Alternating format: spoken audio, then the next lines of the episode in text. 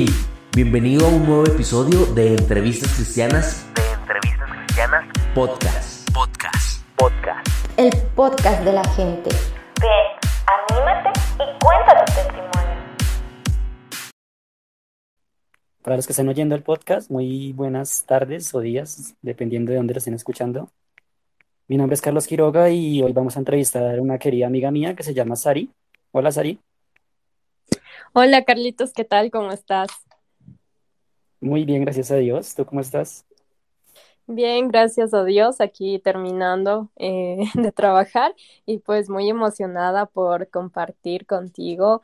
Estuve escuchando tu historia, la verdad es que me gustó muchísimo y, y yo espero que, que mi historia también sea de gran ayuda, no solo para algunos jóvenes, sino que esto alcance a muchísimos jóvenes, que ellos eh, aquellos jóvenes que tal vez están buscando una respuesta o quizás están teniendo dudas al respecto de, de un tema.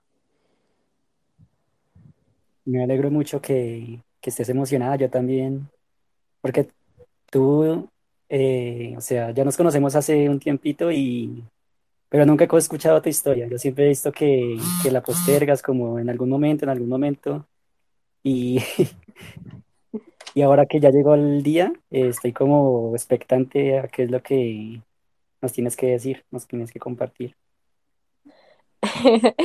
Sí, Carlitos, creo que llegó el momento. La verdad, creo que las únicas que lo pudieron escuchar y ha sido como que una pequeña parte ha sido todas las chicas de la comunidad Lux, bueno, la- las que se conectaron por primera vez, pero aquí estoy para, para descifrar todo lo que tienen que saber sobre mí. Vale, vale. Eh, en primer lugar, me gustaría que te presentaras, eh, de dónde eres, a qué te dedicas, tu edad, como una pequeña biografía tuya para que todos te conozcamos mejor.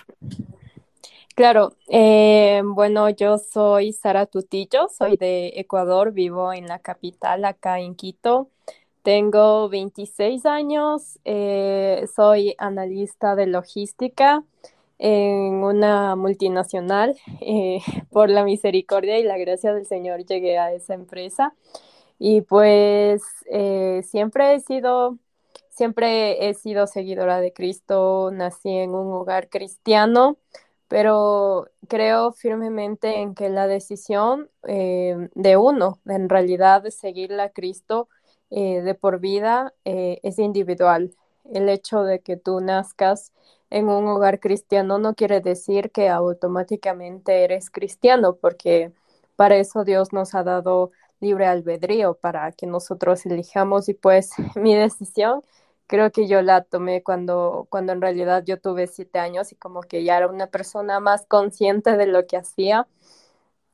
Y pues creo que eh, desde ahí ya comencé en los caminos de Dios, eh, tal vez mm, de una forma correcta, pero por a lo largo de mi vida me fui desviando en un momento. Eh, ahorita que nos cuentas sobre esta, esta pequeña biografía, me dices que en algún momento de tu vida te desviaste. Cuéntanos cómo fue ese proceso. Eh, pues, a ver, creo que algo que marcó eh, bastante mi vida fue no tener un padre. Eh, o sea, la, la figura paterna dentro de mi hogar, eso fue algo que en realidad marcó bastante mi vida. De hecho, hasta está comprobado que cuando una chica o, bueno, un chico no crece con alguna de sus figuras, va a tener algunas falencias, sobre todo en las relaciones amorosas, va a tener muchísimas falencias. Y pues em, hay algo que en realidad a mí me marcó muchísimo, que fue, por ejemplo, cuando ya tuve unos, como unos 17 años y mi madre me contó que ella no, no, nunca me planeó. Es más, hasta quería abortar y todo, eso me marcó muchísimo en esa edad. Y pues, em, sinceramente te puedo decir que todas esas cosas que, que tú en realidad esperas escuchar cuando eres eh, niño, eh, por ejemplo, en mi caso, sí, como que, que te digan que eres hermosa, que eres la princesa, que por lo general esto lo debería hacer un padre, yo nunca lo tuve. Entonces, eh, cuando yo fui creciendo, lógicamente como mujer, eh, uno siempre está buscando como que esa persona que te lo diga, esa persona que te haga sentir como que especial, que eres amada, que eres querida. Y lógicamente porque dentro de mí no estaba tan sembrado la identidad en Cristo. Eh, sabía quién era Dios, conocía quién era Dios, sabía sobre el sacrificio que hizo Jesús en la cruz, pero dentro de mi corazón todavía no estaba hecho carne, como saben decir, el verbo no estaba hecho carne dentro de mí. Y, y eso, la verdad es que me hizo que yo me desviara y que tomara eh, muchas decisiones que, que, en realidad fueron muy, muy arriesgadas. Eh, cuando era niña siempre estuve en hospitales, yo casi toda mi niñez hasta mi adolescencia. Y a veces yo pensaba, yo decía, em, no sé por qué siempre termino en un hospital accidentada, ¿será que Dios quiere ella mismo quitarme la vida? Y, y, en realidad es medio extraordinario porque cuando yo tenía cuatro años me rompí la cabeza y creo que me pasé desangrando como unas seis horas. A esa edad, eh, los huesos, de hecho, de, de, un niño de, de, cinco años de esa edad son muy sensibles en la cabeza. Entonces, haber estado perdiendo tanta sangre tantas horas, todos decían, pero ¿por qué no le trajo automáticamente al hospital? Y pues eh, mi mamá solo dijo, es que yo trabajo, no, no podía dejar de trabajar. Eh, y creo que a eso se le suma la parte en que, en que yo eh, nací en un hogar que no tenía muchos recursos económicos. Eh, eso también eh, fue algo que, que, marcó bastante mi vida porque em, era de esas familias en donde a veces nosotros teníamos que decidir si, si desayunas, meriendas, desayunas, almuerzas, solo desayunas, solo meriendas. Entonces eso sí fue como que algo que en realidad eh, marcó mi vida, no era como que una vida normal de un niño normal que pues quizás pueda tener todo, un alimento, la atención de sus padres, pero eh, gracias a Dios em, a nosotros nos patrocinaron, a mí y a mi hermana nos patrocinaron desde un programa que, que es internacional, que se llama Compassion International, y nos pudieron patrocinar personas de, de otros países que no nos conocían, que pagaban por nuestros estudios, que pagaban por nuestra salud y lógicamente ese fue un regalo bien grande que yo creo que marcó toda mi vida, que eso hizo la diferencia a que yo en realidad no esté en esa mm, en ese escenario de tanta necesidad y tanta pobreza que pues se vive en la mayoría de países de Latinoamérica. Eh, y, a pesar de eso, o sea, yo no puedo decir que con eso ya tenía todo pagado, ¿no? Eh, sí hubo momentos en los que tu, tuve que trabajar cuando era niña, eh, con mi hermana vendiendo empanadas, eh, también cuando fui adolescente vendiendo en el mercado. Aquí hay un mercado que es muy conocido aquí en el Ecuador, aquí en Quito, que se llama San Roque. Y pues casi, la, o sea, si está escuchando una persona de Quito, sabe lo que es vender en ese mercado, que no es nada fácil, a pesar de que la familia por parte de, de mi abuelita eh, sean casi todos los organizadores, se podrían decir, o coordinadores dentro de este mercado la situación para nosotros también era difícil porque te hacían imposible venderte, quitaban las cosas, te robaban la comida y cosas así. Entonces no, no era fácil.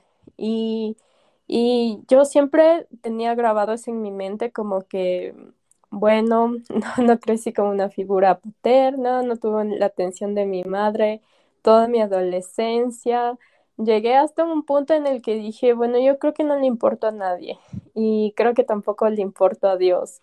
A pesar de que yo sabía eh, muchas cosas de la Biblia, a pesar de que yo iba todos los domingos a la iglesia, a pesar de que yo para mis 15 años yo ya había realizado discipulado dentro de mi iglesia, era como que para mí yo seguía con esa idea de que no, o sea, de que Dios no me ama, que Dios no me quiere porque yo vivo en esta situación, de esta forma, eh, siempre usando ropa usada, siempre usando cosas que, que prácticamente nos regalaban a nosotros, a mi hermana y a mí, pero eh, eso eh, fue como que un cúmulo de, de, emociones negativas que se fueron acumulando dentro de mi corazón hasta que llegó un punto en donde yo realmente perdí a mi abuelita.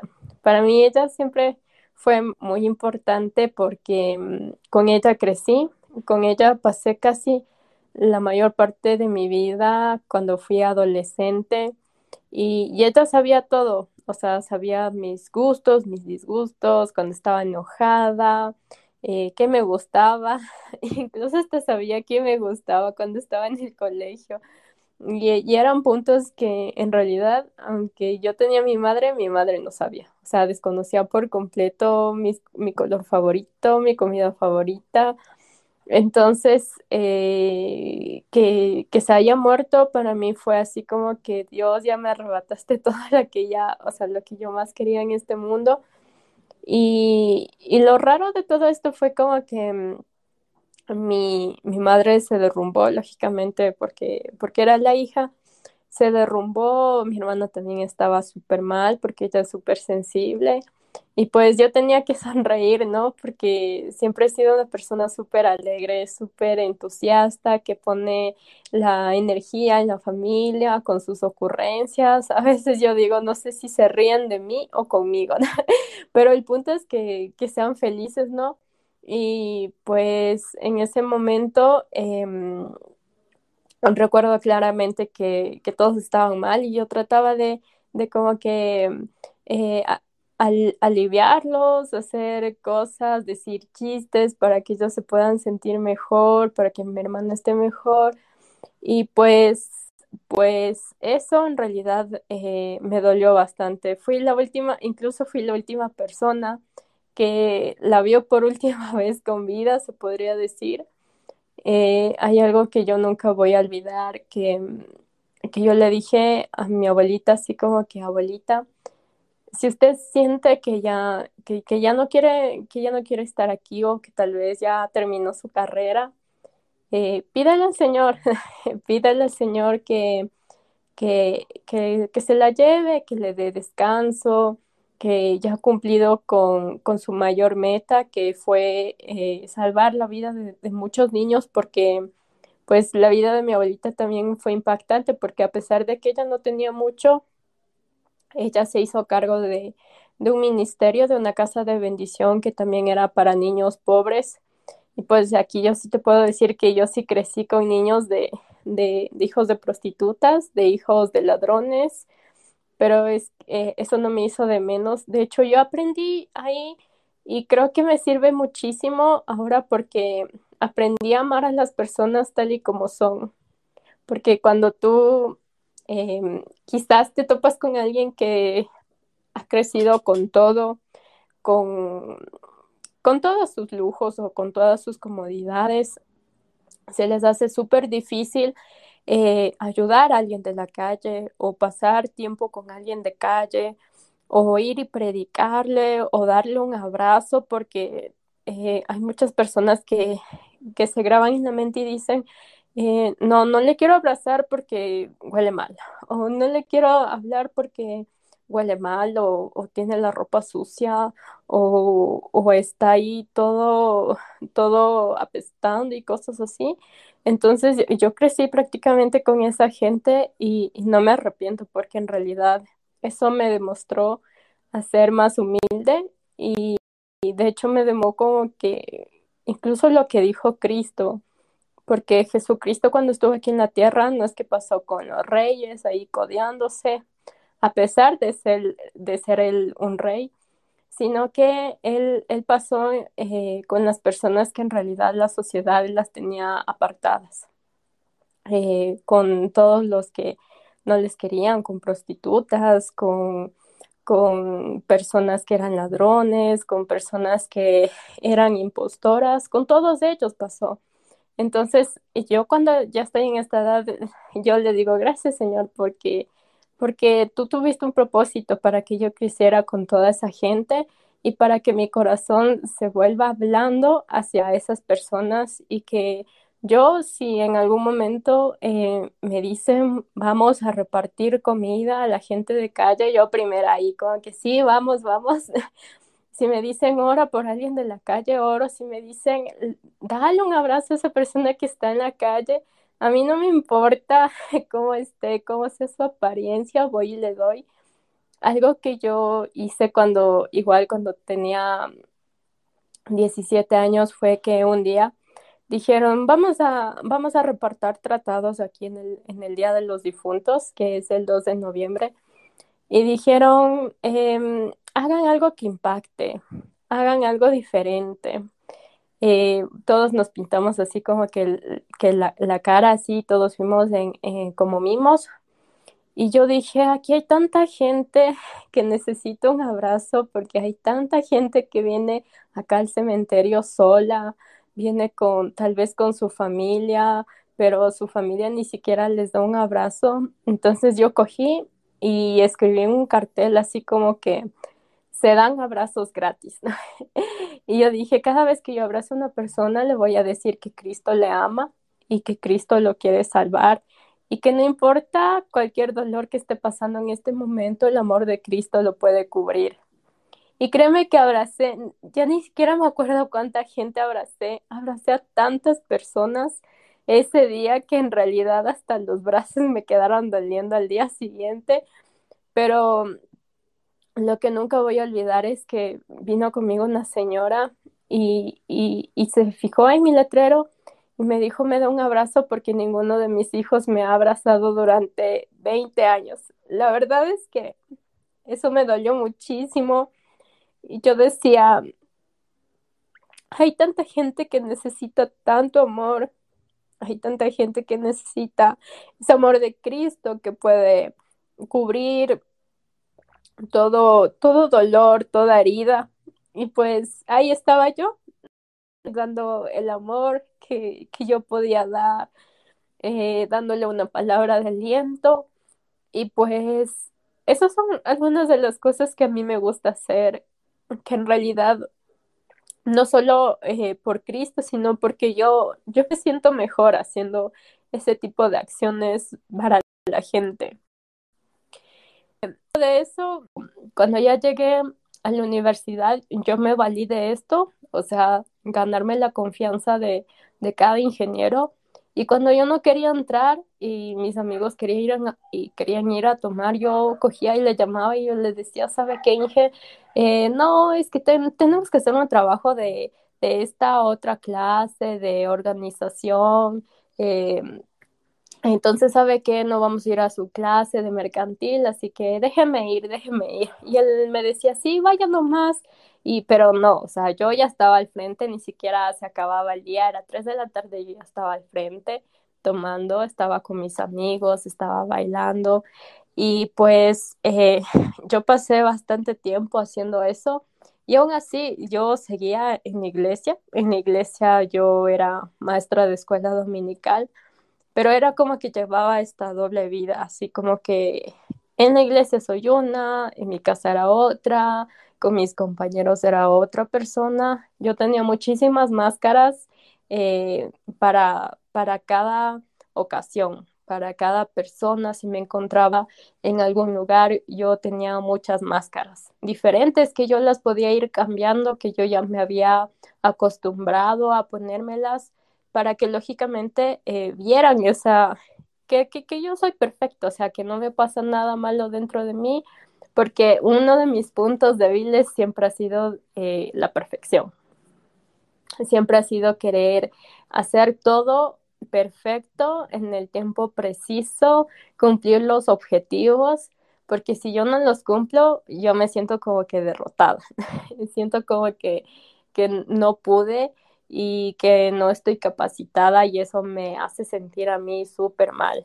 Es algo con lo que sigo luchando, pero ya no soy tan extrema como antes lo era.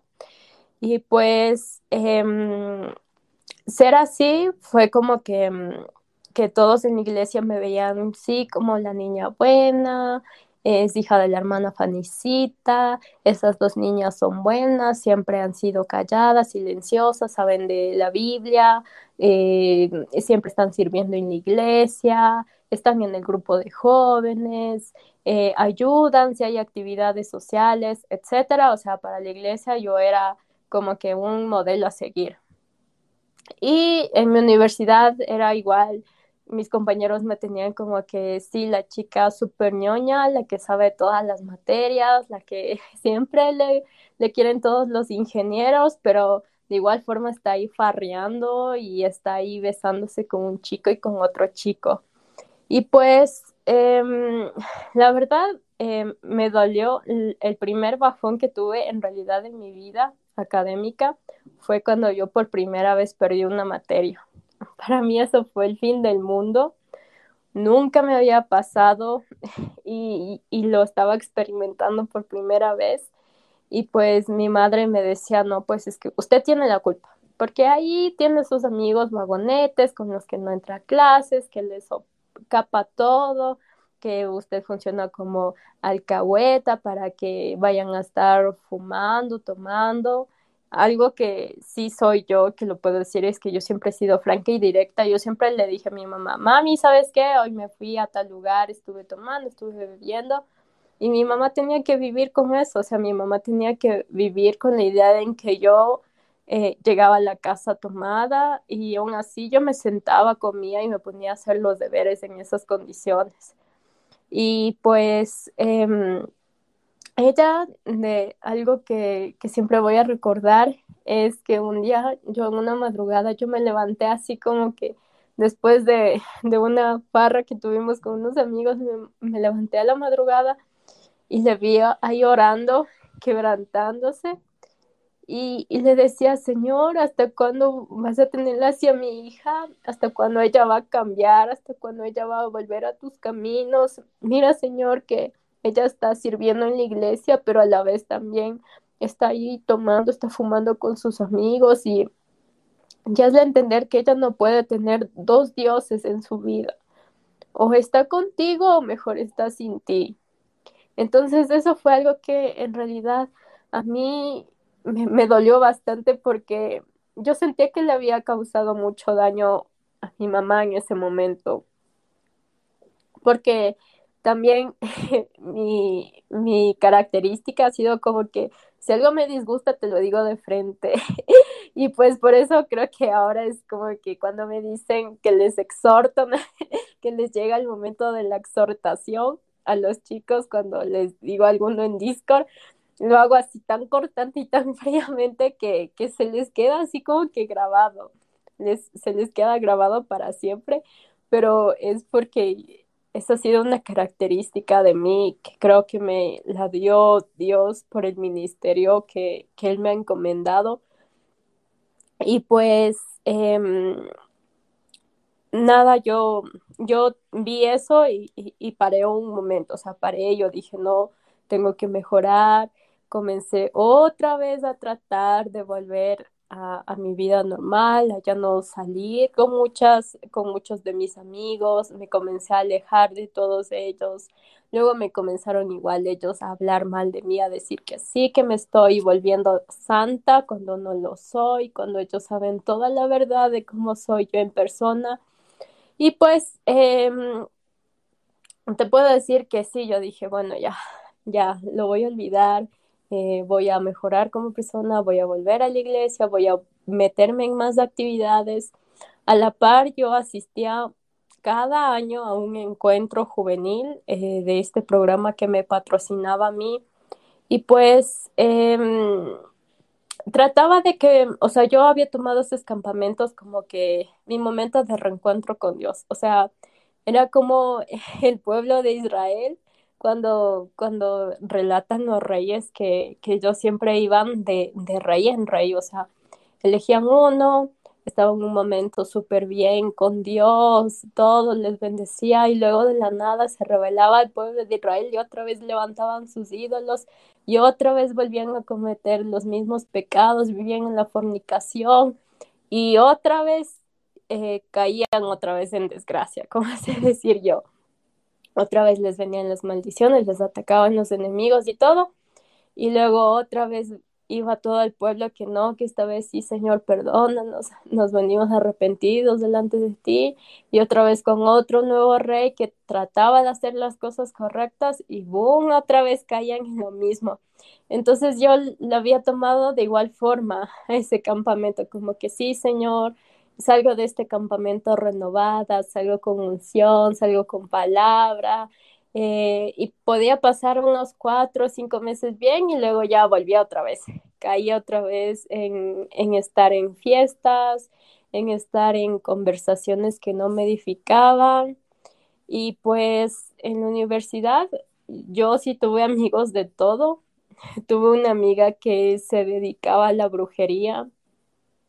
Ese creo que fue uno de los puntos eh, claves dentro de mi vida porque porque ella, o sea, ella me, enseñó literal a leer la mano.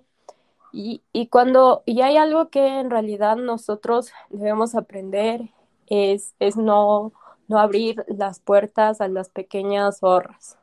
Porque como dice la Biblia, las pequeñas zorras están ahí eh, esperando a que florezca la vid y luego en un momento dado van y se la comen y acaban con ella, o sea, en realidad sí pueden acabar. Y yo comencé eh, a aprender a, leer la mano, entonces yo ya me sabía, sabía cómo leer la mano de todas las personas y, y me interesaba porque siempre me interesó muchísimo este tema de la espiritualidad, siempre ha sido algo, algo una parte muy sensible dentro de mí que, que, yo lo he ido desarrollando y que en realidad ahí está todo mi potencial y por eso me gusta a mí ser, me gusta el ministerio de la intercesión. Pero en ese momento yo, yo decía, yo quiero saber, porque quiero saber en qué piensa la gente, o sea, ¿por qué se dedican a leer la mano? O sea, ¿qué, qué hayan? Entonces yo, yo me puse a leer eso, me puse a ver muchos videos, eh, a leer muchos libros sobre este tema. Luego de eso em, me enseñó a leer las cartas. Y pues lógicamente eh, todo esto ya había eh, creado algo dentro de mí, algo de manera espiritual muy fuerte y muy potente dentro de mi vida, que, que créeme, aquí si tal vez hay alguna persona que, que escuche esto y tal vez le, incomode, pues es algo, es algo que hay que decirlo cuando tú te metes en, este mundo. Eh, tú comienzas a, en realidad a traer hacia ti eh, muchos demonios hacia tu vida. Cuando tú comienzas a, practicar todo lo que es eh, la brujería, la hechicería, es algo, es una cadena tan fuerte que te puedo decir que solo puede ser quebrantada en el nombre de Cristo, pero quebrantada con una persona que en realidad eh, te ayude a hacer esa intercesión, te ayude a hacer esa guerra espiritual, no solo una vez, sino todas las veces que sean necesarias para que tú realmente te sientas libre. Porque luego de eso comenzó para mí una lucha constante de que, de que yo siempre sentía que que, alguien iba conmigo, de que algo caminaba conmigo. Eh, otra vez volvieron a pasarme eh, una serie de accidentes que, siempre eran como que querían acabar con mi vida. una vez se me explotó la secadora, literal, cuando me estaba secando el cabello, se me explotó así en toda la cara. Eh, gracias a Dios no pasó, o sea, pude soltarlo a tiempo, pero fue algo que en realidad em, se me quedó tan grabado porque cuando pasó esto yo estaba frente al espejo y pude ver a, una chica y, y, su forma era tan horrible que yo decía, no, señor, yo creo que ya en realidad hasta aquí llegué y en realidad necesito ayuda. o sea, necesito ayuda para salir de esto. Em, me mandaron a mí a, muchos psicólogos porque yo tenía muchos problemas de, de, de ser una, una chica súper altiva con toda la gente. Eh, de hecho, uno de mis líderes me mandó a, hacia el psicólogo y me dijo, me dijo, te mando al psicólogo porque me alzaste la voz y ya necesitas ayuda. Entonces, a pesar de que ese psicólogo era cristiano y que habló conmigo, me hizo entender eh, cómo en realidad debe darse la prioridad a las cosas, porque anteriormente dentro de mis prioridades, dentro de mi, de mi pirámide de prioridades era, a primero está Dios, luego está mi familia, luego están mis estudios, no, no, está la iglesia, están mis estudios y al final estoy yo. Y él me hizo entender algo que, que nunca yo lo había pensado de esa forma y me decía, ¿por qué te pones tú hasta el final? ¿Por qué le pones primero a tu familia si tú la más importante de, dentro de toda esta pirámide eres tú? O sea, es tu pirámide, no es la pirámide de tu familia, no es la pirámide de, de, la iglesia, del ministerio, no es la pirámide de los estudios. Eres tú y es tu vida. Debería ser Dios, luego tú, porque primero Dios como centro y luego tú como esa persona que está tratando de, de tener esa relación cristocéntrica y lógicamente despertando cada día, leyendo su palabra, buscándolo en oración. Y para que todo lo demás te salga bien, primero tienes que estar tú bien, primero tienen que estar tus emociones, tienen que estar, eh, tienen que ser controladas, tienes que tener dominio sobre tu propia carne para que el resto de cosas eh, te salgan de la forma que tú quieras. Y pues lógicamente eh, a raíz de eso eh, yo sí cambié muchas cosas dentro de mi vida, cómo planificaba, cómo organizaba todas las, las actividades que yo tenía. Pero a pesar de eso, yo, yo era de las personas que absorbía y hacía el problema que tal vez era solo de mi madre, lo hacía mío. El problema que era solo de mi hermana, lo hacía mío. El problema que era solo tal vez de la escuela dominical, lo hacía mío. Entonces, si salía eso mal, ya era mi culpa. O sea, yo era la persona que me echaba automáticamente la culpa de todo. Y pues eh, esa forma de pensar solo cambió creo que hace unos dos años. Y, y pues todo esto, como ya te estoy contando, Carlitos, todo este cúmulo de, de, cosas en las que yo me fui metiendo fueron sumando algo, algo muy grande por, por reparar dentro de mí. Y, y yo dije, no, no, de aquí ya no hay vuelta atrás, no puedo salir, yo podría haber pasado orando, no veía que sucedía nada. Luego por primera vez comencé como que, como que yo dije, no, ya es tiempo de tener un novio, o sea, dentro de mí se, se sembró esa necesidad de tener un novio porque todas mis amigas de universidad ya salían con chicos o tenían alguien que les llame o tenían alguien que les vaya y les busque en cada clase. Y yo decía, Señor, en realidad soy tan fea que en realidad yo no tengo novio. Y pues eh, aquí fue cuando me, me, me fijé en, en cada chico que en realidad me decía que era hermosa, que era su princesa, que era bellísima, que tenía el cuerpo perfecto, el cabello perfecto. O sea, para mí, esas cosas que eran mínimas, para mí era muchísimo. Y, y era porque a mí nunca nadie me lo dijo, nunca me lo dijo ni mi padre, nunca me lo dijo tampoco mi madre. Entonces, que me lo diga otra persona para mí era como que, wow, para mí era la maravilla del mundo que me digan esas cosas y, y ahí recién yo me podía sentir amada y, o que le importaba a alguien. Entonces, eh, comencé eh, a tener un sentimiento por, por un chico eh, en la universidad que, que todo comenzó como una amistad y se supone que los dos éramos muy creyentes, que él allá con todo su ministerio juvenil, siendo líder de jóvenes, siendo líder de alabanza, eh, ministrando también en diferentes iglesias, porque él era de, una iglesia de acá muy conocida que es Verbo. Entonces eh, yo decía, esta es la mejor amistad que yo puedo tener. Con él podía yo pasar horas de horas hablando. Como el campus de mi universidad era grande, ahí en la mitad de un bosque, o sea, nosotros podíamos caminar horas de horas ahí en el bosque y pasábamos conversando de temas de, de la Biblia. Justo me acuerdo que yo le estaba contando esto a Livingston ayer y yo le decía, eh, nos acostábamos a ver las estrellas y yo le hacía la pregunta tonta, así como que, oye, ¿será que así vio a Abraham, no? Cuando estuvo con Dios hablando y le dijo Dios, eh, Abraham, así será tu descendencia como las estrellas que ves aquí en los cielos.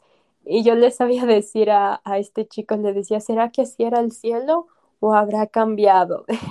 Entonces eran unas preguntas medias, medias bobas, como yo sé decir, pero que a mí con el simple hecho de estar con él me hacían súper feliz.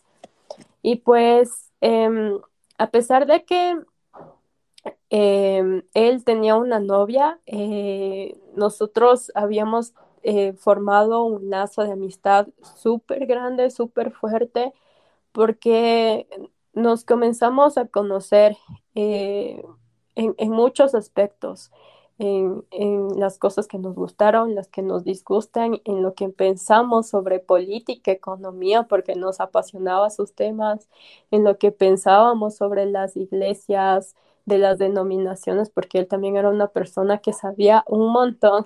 Entonces, eso era lo que más me atraía. Y pues eh, hubo, hubo un momento en el que en realidad él puso un stop, un pare, porque su novia se comenzó a dar cuenta que, que en realidad había una conexión muy fuerte entre los dos. O sea, si, si iban los dos a un lugar a comer, ay no, también tiene que venir Sarita. si él le iba a ver a, a retirar de, de, la, de alguna clase, decía, no, pasemos también viéndole a Sarita. Entonces, creo que como novia, yo sí le entendería que ella esté como que un poco celosa y un poco molesta. Y pues él puso un stop, puso un pare. Y, y, eso en realidad a mí fue como que me molestó porque era el, primer chico que yo había conocido que, que me trataba súper bien y que lógicamente no solo quería de mí, no sé, tal vez que que le besen o tal vez que solo esté bailando con él como la mayoría de chicos eh, siempre querían, sino que iba a una relación más allá de todo lo superficial. Y pues cuando ya tomó la decisión de decir, ¿sabes qué? Hasta aquí va nuestra amistad, eh, porque tengo una novia, eh, yo, eh, yo decía, bueno, le voy a demostrar que él no es el único. Y yo comencé a salir con, con un chico que, que era rockero en ese entonces y que pues él me metió más todavía en ese mundo de, de todo esto, de lo que es el, el ocultismo, de que leer la mano. Él siempre creía muchísimo en lo del horóscopo y, y, y eso fue como que yo me comencé a seguir alimentando de todo eso. Luego para mí ya se volvía como que normal buscar páginas en donde haya lecturas de cartas, en donde te digan cuáles, saca tus cuatro, tus cuatro eh, cartas y mira lo que te depara el futuro, cosas así. O sea, todo eso para mí era súper normal hacerlo a diario. Y eso estaba afectando muchísimo a mi corazón porque había días y noches en las que yo no podía dormir había noches en las que yo sentía que en realidad alguien, alguien me venía y, y, como que me ahorcaba y, y, era algo que yo no, yo no quería comprender. Y pues eh, lastimosamente eh, a la par eh, me cambié de iglesia, de la iglesia que nací por, por un problema que tuve.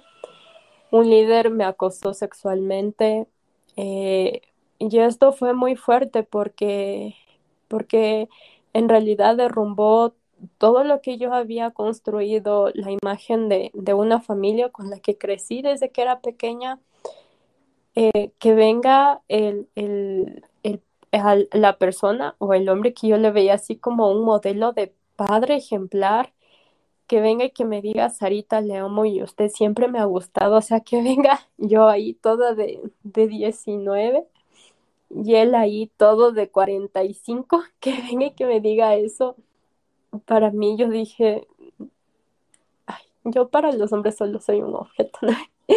Y eso fue como que se fue ahí, como que ya yo sentía que tenía un letrero aquí en la, en, en la cabeza, aquí paz puesto así, como que soy objeto sexual de hombres. Se quedó ahí. En realidad esto sí me dolió muchísimo porque en primero tú no esperas que eso te pase dentro de una iglesia cristiana. En segunda, no esperas que sea un líder cristiano que tiene muchísimo tiempo en la iglesia y tampoco esperas que sea la mano derecha del pastor. O sea, no esperas nada de eso, la verdad. Y pues cuando yo le conté a mi pastor, porque eh, yo me sentía muy incómoda, eh, él no me creyó. Él me dijo, no, ¿sabes qué? Tú, tú estás haciendo todo esto por llamar la atención.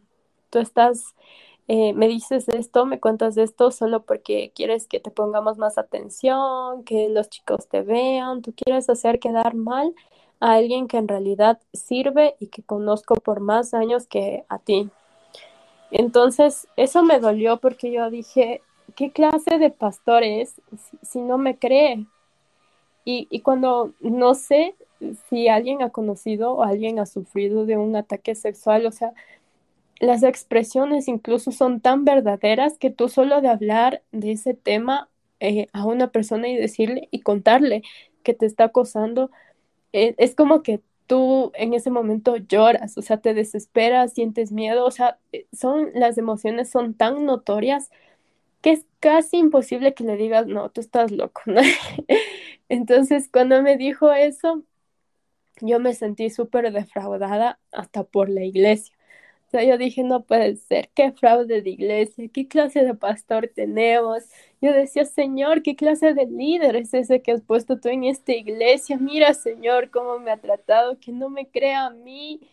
Y, y yo decía, y, y yo le dije a mi mamá, ¿sabes qué, mami? Yo no vuelvo a esa iglesia nunca más. O sea, no vuelvo porque ahí el líder, empezando desde el líder, o sea, ni siquiera le da importancia al corazón de una oveja. Puede ser que sí, que no, no sea tan importante, puede ser que no dé tanto diezmo como el hermano da, pero todos los corazones dentro de una iglesia tenemos valor y tenemos mucho valor delante de Cristo. Y, y pues em, nada, eh, yo me cambié de iglesia y cuando estuve en esta otra iglesia, em, conocí igual a otro chico. Era como que a la par, salió como un chico de la universidad, a la par que conocí a otro chico y, y él era igual rockero. em, no sé por qué siempre me he llevado con chicos rockeros, no sé, no tengo ni la más mínima idea, pero eh, todo empezó así como que una amistad de igual forma, o sea, una amistad para ser amigos, de que nos molestábamos en la iglesia, de que íbamos a todas las actividades que hacían y cosas así, hasta que me invitó a salir un día y me dijo, y me dijo, ¿sabes qué? Vamos a un parque, eh, vamos a caminar para conocernos. Pregúntame, eh, pregúntame de lo que tú quieras, como él estudia ciencias políticas. Yo dije, ya voy a ver qué piensa de la Segunda Guerra Mundial. A mí me apasiona bastante ese tema. O sea, si tú vienes y me preguntas, yo te cuento con punto y coma. Y pues para alguien que estudia ciencias políticas, yo quería conocer su lado, su perspectiva, siendo como cristiano y también como estudiante, de qué pensaba, o sea, acerca del movimiento nazi y toda la política que ellos tenían. Entonces, yo soy de esas personas que siempre busca temas así súper rebuscados y adicional porque sí tuve una etapa de mi vida en la que estudié muchísimo la cultura judía. Tuve un amigo que es judío y que me enseñó muchísimo. Estudié hasta la Torá con él. Entonces, para mí eh, era como que, bueno, yo sí sé todo, así que quiero saber tu perspectiva. Cuando nos encontrábamos hablando de eso, llegamos a un parque y pues de la nada solo cogió y me besó. Y pues yo dije, bueno, también me gusta y también lo voy a besar. Y pues un beso llevó de una cosa a la otra. Luego vi que, que, que ya no tenía la chompa. luego vi que él ya se sacó el saco y yo dije, chuta, como que esto se está poniendo medio peligroso, pero, pero yo dije, bueno, no importa, solo es un beso y nada más. Hasta que en realidad él, él cogió y, y me quitó hacia la fuerza toda la ropa, así literal, todo. En pleno parque, en un parque público, así, todo ahí, en el día, en el mediodía, en donde no lo espera, cogió y, y, y lo hizo. Y, y, solamente marcó y me dijo, ahora tú, tú eres mía y vas a ser mía.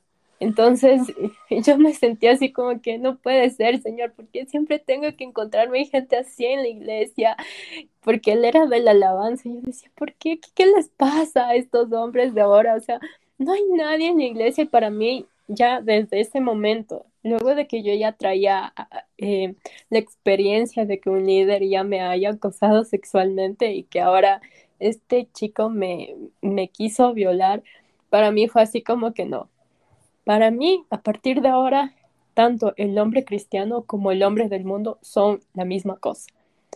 Todos son, o sea, ninguno, ninguno vale, ninguno dice la verdad y, y desde ese momento dentro de mí se sembró un odio, un odio profundo por los hombres, muy profundo. Y pues eh, me acuerdo que él estaba ahí y, y, y, que me estaba obligando y yo solo cogí.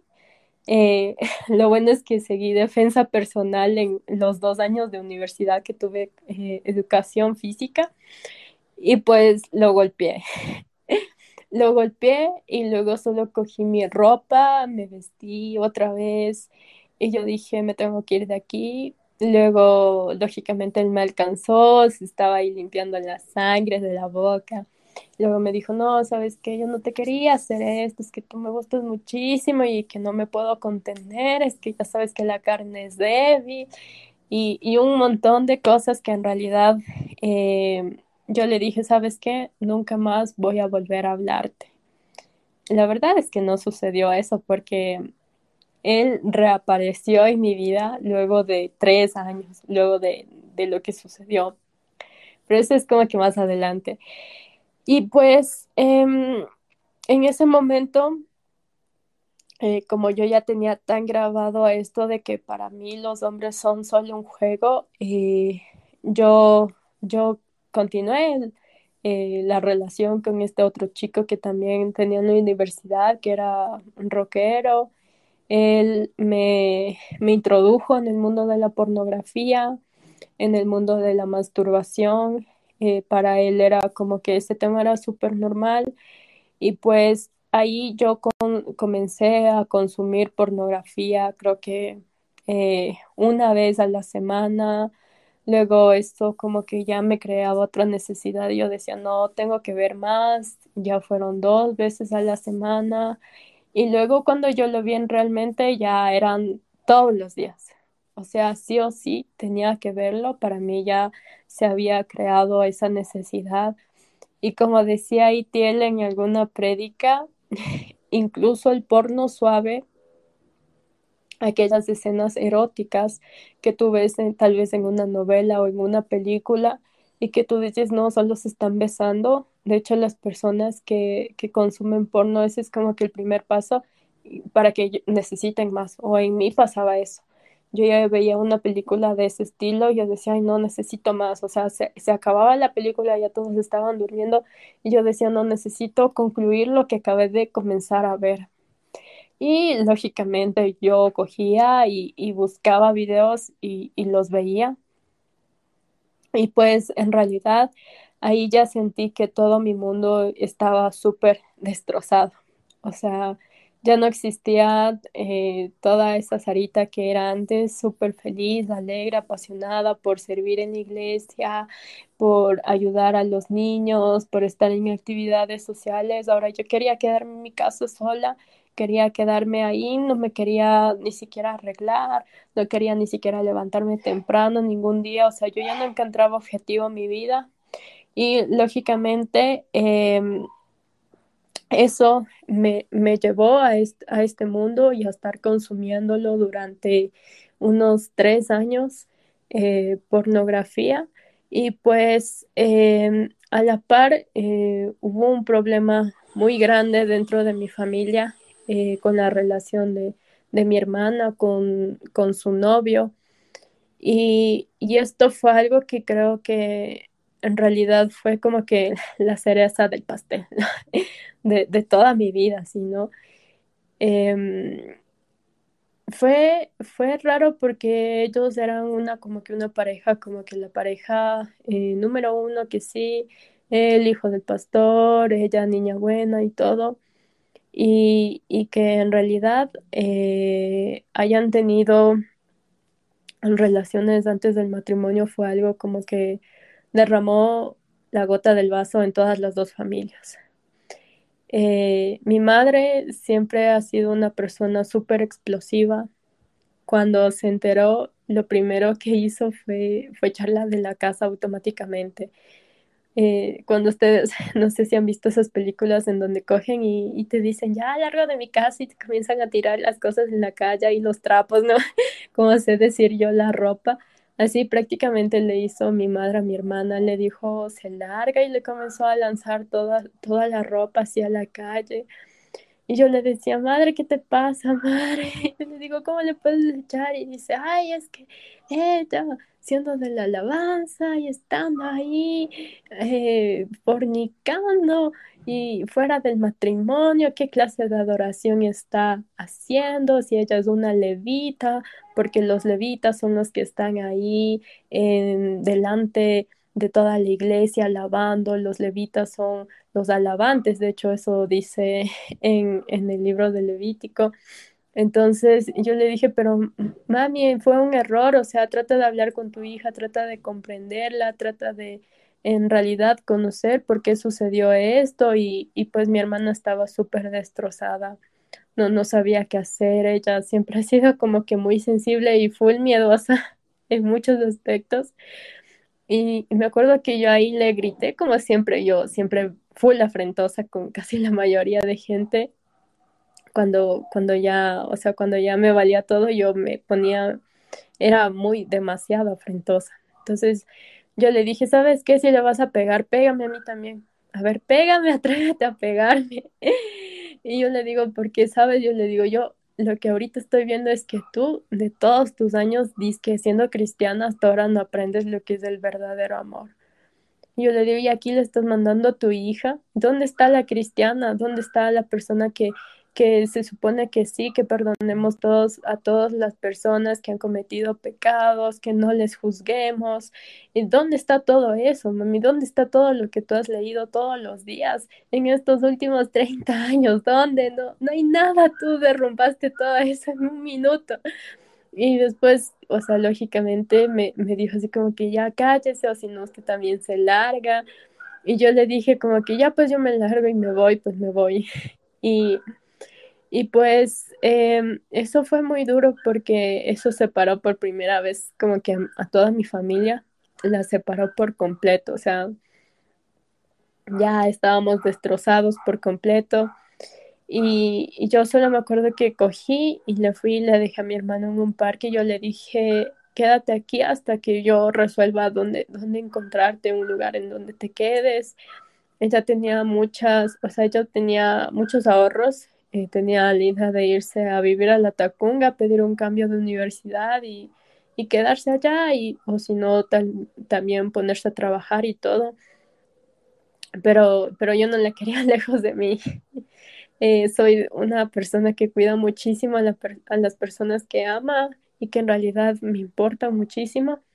Entonces, eh, yo hablé con, con una mentora porque yo siempre gracias a Dios, creo que fue la única persona que me pudo mantenerme de pie en, en todos los momentos en que yo cometí eh, alguna estupidez, aunque suene fuerte la palabra. Eh, ella me sostenía con sus oraciones, me sacaba a orar, eh, obligada a veces, pero eso, eso me ayudó porque en realidad esas son las relaciones que a ti te ayudan a seguir fuerte en Cristo, a no perder toda esa esperanza en que existe un Dios poderoso, un Dios amoroso, un Dios que tiene misericordia. Entonces yo le llamé y, le dije, sabes que necesito un lugar donde se quede mi hermana y gracias a Dios ella nos prestó su casa, a pesar de que no le dijo a sus padres, nos prestó su casa y, y mi hermana se pudo quedar ahí. Y pues eh, ella algo de lo que me dijo mi mentora eh, es, me dijo que, me dijo, te admiro tanto que tú siendo tan, tan chiquita, o sea, porque yo tenía recién 22 años, me decía, siendo tan chiquita, estés aquí haciendo la de la, de la mamá, ¿no? la de la leona y en tu casa como que tratando de, de, ser ese pilar entre, entre todos para que no se derrumbe toda la familia, para tratar de mantenerles a todos unidos. Y, y me admira porque eso no tiene ninguna persona eh, a tu edad. Entonces yo decía, sí, no sé por qué soy así, quizás así lo quiso Dios y eso es algo muy fundamental dentro, dentro de mí, que, que es algo que yo agradezco a Dios. A veces es bueno, a veces no es tan bueno, le sé decir, Señor, ¿por qué me hiciste así? No? ¿Por qué me hiciste alguien tan fuerte, no? Alguien que aguante tanto, ¿no? Pero yo sé que es por, por, por el plan que Él tiene para mi vida. Y pues eh, luego de eso, eh, creo que todos fuimos por primera vez a restauración familiar. y, y, y, antes de eso, fue como que ya conocí a la, a la hermana que me iba a dar restauración. Y ella siempre me decía, yo siento que tú siempre has cargado con algo y es algo demasiado pesado que se siente. Esta hermana ha hecho cursos tremendos, así tremendos, que en, en, en Chile, en, en, Argentina, en Perú, de, de, de, guerra espiritual, porque ese es un tema que, que, como yo lo sé decir, hay que tomarlo con pinzas. Y, y ella automáticamente cuando, cuando oró por mí, me dijo, me dijo, tú traes contigo muchas cadenas. Me dijo, yo las puedo ver, traes tantas, pero tantas, que estás como que un paso de ya matarte tú mismo, estás a un paso de matar a tu propio espíritu. Y me dijo que bueno que, sucedió esto para que tú vengas a restaurarte. Y aunque aquí parezca algo, algo loco, algo medio como que no, algunas personas tal vez no lo crean, cuando ella estuvo orando por mí, yo pude sentir, yo pude escuchar a esa, a esa otra, a ese otro espíritu que en realidad no, no, no era yo, a ese otro espíritu que trataba de matarme y, y que lógicamente cuando yo estaba orando, hay ciertas características que, que, que cuando tú haces una guerra espiritual, eh, le suceden a las personas que están siendo liberadas, que entre ellas es que la persona comienza como que quiere vomitar, pero al, a la final no vomita. Eh, eh, hay cosas como que tratas de, de, callarle a la persona que está hablando en el nombre de Cristo, que está hablando su palabra, tratas de callarla. Yo hice todo eso porque cuando automáticamente ella comenzó a, orar por mí y comenzó a, leer un, un, capítulo de la Biblia de Isaías en donde se relata la crucifixión de Cristo, que todo, todos los pecados, toda enfermedad fueron inmolados ahí en la cruz yo odiaba y detestaba esas palabras, o sea, yo, o sea, no era yo, sino que era, era es, eh, todo lo otro que yo había eh, en realidad acarreado dentro de mi vida, era, cogí y le comencé, le comencé a, pegar y, y, mi madre estaba ahí y le decía, cójale porque necesita escuchar la verdad. Y yo, y yo me puse muy desesperada. Yo decía, no quiero que callen esas voces, porque no, esas voces yo no puedo escuchar. Y, y era ese otro espíritu hablando por mí. Y, y yo trataba de, de, lastimarme a mí mismo para, para zafarme de todo eso. Y muy adentro ella me decía, hoy vengo a hablar al espíritu de Sarita Tutillo que está ahí, hasta ahí adentro, está al fondo. Y, me llevó a cada fase de mi vida. Me llevó a cada fase desde, desde que yo estaba en el vientre de mi mamá. Y me dijo, yo quiero que hoy tú vayas hasta cuando tú te estabas formando en el útero de tu madre y que sientas que ahí, mi señora, a pesar de que tú estés sintiendo tanto odio de tu madre, de tu padre, de que se enteran de que eh, eres una niña y que está embarazada, que no sientas ese odio y ese desprecio de que, de que eres algo no planeado, sino de que sientas que, que Dios te ama y que desde ese momento Él ya te formó y que ya te tenía planeado y que tiene algo glorioso para ti. Y así sucesivamente me fue llevando a lo largo de mi vida.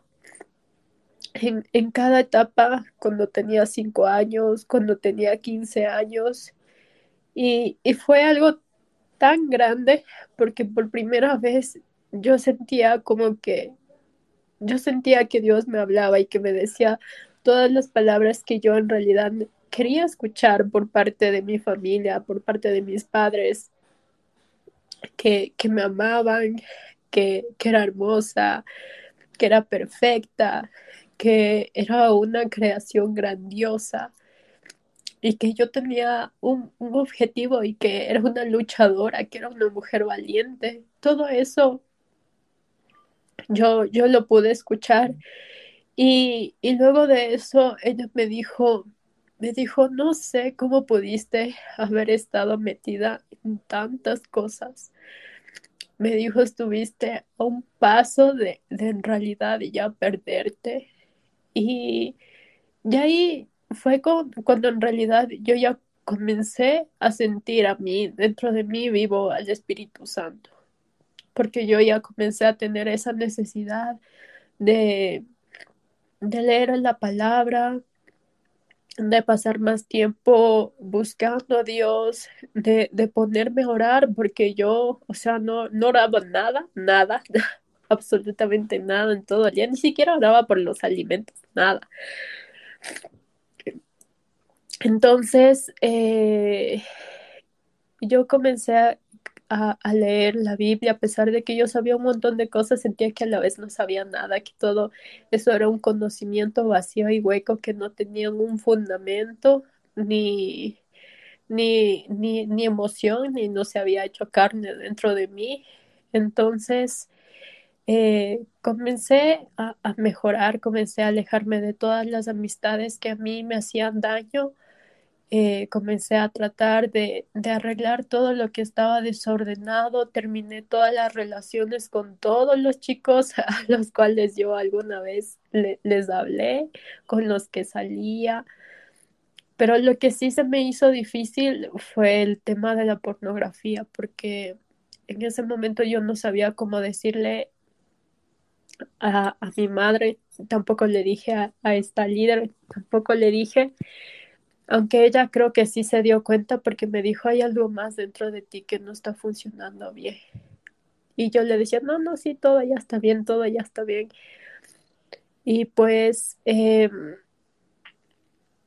eh, esto en realidad fue como que todavía yo lo seguía llevando así como que oculto.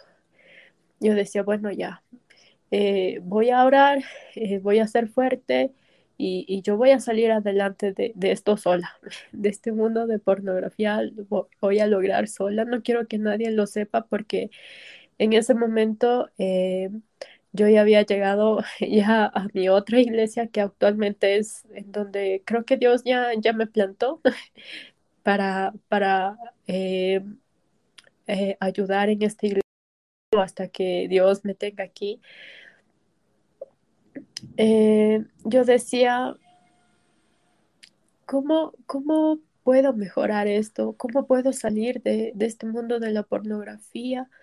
Si, si todavía tengo tantas imágenes en mi mente, ¿cómo puedo hacer una laguna mental de todo esto? Porque lo más difícil es que es que todas las imágenes se te quedan grabadas en la mente y en un momento dado regresan. Y, regresan porque son pensamientos que no provienen de parte de Dios, sino de parte del enemigo que, que te está ahí como que susurrando, yo sé decir en tu oído así como que mira, prende el celular o prende la computadora, mira un video, no te va a pasar nada, satisface a tus deseos carnales. Entonces, eh, yo decía, ¿cómo puedo apagar todo esto? Quiero y necesito saberlo. Bueno, mis amados, esta fue la primera parte del testimonio de Sari. Eh, si les está gustando, si quieren seguir escuchando, los invito a escuchar el siguiente episodio en el que terminamos la historia y ella nos da unas recomendaciones a todos los jóvenes los que, por los que estamos pasando por estos procesos o por los que han pasado por estos procesos. Entonces los invito a que escuchen el siguiente episodio.